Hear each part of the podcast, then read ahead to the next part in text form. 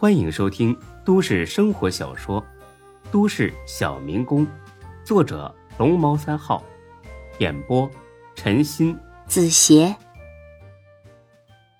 第二百三十七集。赵海洋呢？还在危险期呢。陈医生说，如果能挺过今晚，就没大问题了。嗯，辛苦你了。哎，没事儿。哎，丁哥，你肩膀真的没事吗？没事儿，子弹擦着皮打过去了，就是点皮外伤。你先忙吧，我和孙老弟说几句话。哎，好。沈金虎退了出去，丁坤的脸上洋溢着一种难以形容的表情。孙老弟啊，你是不是觉得我这个人太危险呢？坦白说。这是孙志第二次见丁坤开枪杀人了，心里的确震惊的够呛，但是为了客套，他还是忍住了。没有，丁哥，我知道你是迫不得已嘛。丁坤爽朗的笑了，谢了。虽然我不想承认，但是这次确实是迫不得已啊。丁哥，看来今晚这事儿。赵海洋并不知情，全是唐小燕搞的。丁坤点了点头。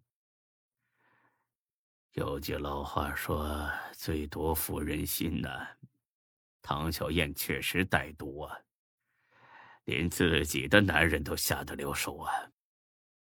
是的，从今晚的情况来看，确实是唐小燕一手操纵的。他既想借丁坤的手。除掉赵海洋，也想借赵海洋的手除掉丁坤。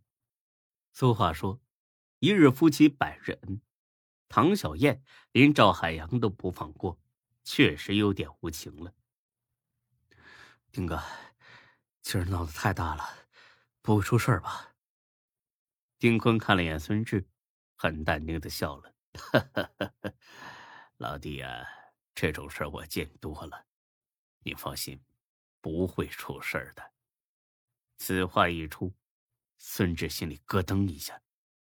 见多了是什么意思？是杀人杀多了吧？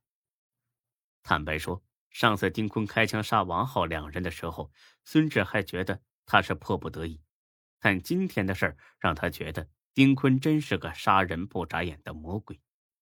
但事已至此，孙志。也没有挽回的余地了。他正想说什么呢，电话响了，是张乐乐打来的。昨天晚上他有事耽误了，约着孙志今晚吃饭。哎，乐乐，志哥，我和小薇到你店里了，你在哪里呢？哦，我马上过来啊，你们先吃吧，不用等我。挂了电话，真看到丁坤盯着自己笑，年轻就是好啊。四，老弟啊，呃，既然你早有安排，那我就不留你了。孙志刚走到门前，丁坤又开口了：“孙志啊。”孙志愣了一下，熟识了之后，这是丁坤第一次喊他的全名。事出反常，肯定有重要的情况。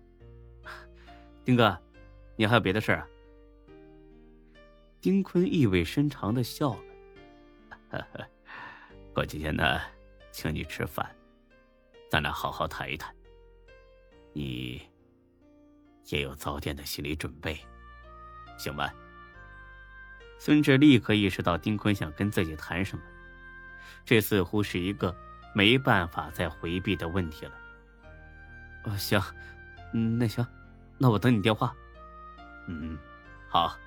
你慢走啊！往回走的路上，孙哲心里很忐忑。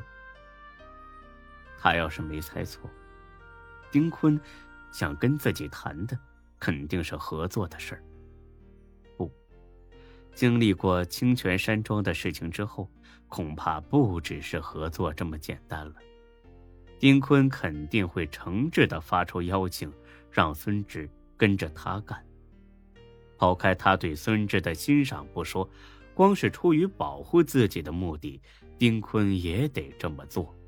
毕竟孙志两次见他杀了人，这可不是闹着玩的。虽说他相信孙志不会出卖自己，但小心驶得万年船，对这种知道太多的人，还是留在自己身边，拉到自己的船上最稳妥。混了这么多年的经验告诉丁坤，信谁都不如信自己。孙志很纠结。答应很简单，但是拒绝却很难。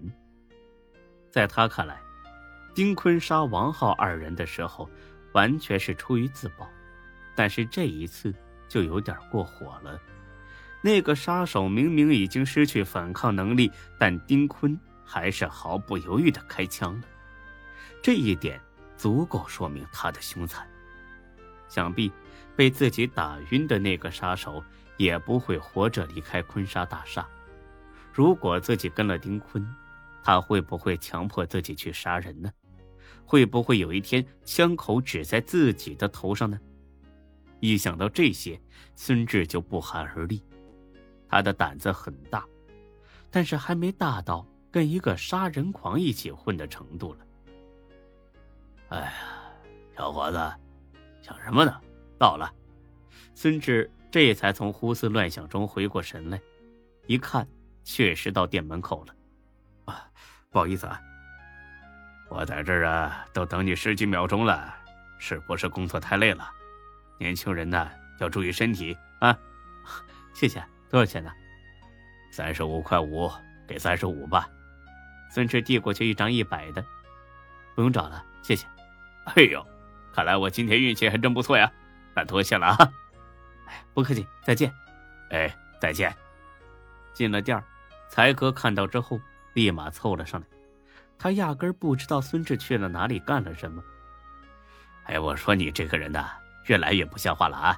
说好了请人家两个小姑娘吃饭，却跑得一整天不见人呐，打电话还无法接通，是不是又有新炮友了？怕白露突然找你啊？孙志这会儿呢，实在没心思和任何人贫嘴。哦，那个，有同学找我，我去了一趟。哦，对了，乐乐他俩来了吗？你还好意思问呢？他俩不到六点就来了，非要帮着干活。我说呀，今晚是第一次来，先吃饭再说。他俩倒是懂事，硬是干坐着等你回来再吃，菜都不让上。哎，你自己瞅瞅，这都几点了，让人家等了你两个多小时啊！你像话吗？是不是故意摆老板架子呀？啊！孙志觉得很是内疚。我真的是忙正事去了。行，我错了，以后坚决改。对了，他俩在哪个包间呢？如意包间，快去吧。我这就让厨房上菜。嗯，挑好的上啊。这个不用你嘱咐，是得让你啊好好出点血。本集播讲完毕。谢谢您的收听，欢迎关注主播更多作品。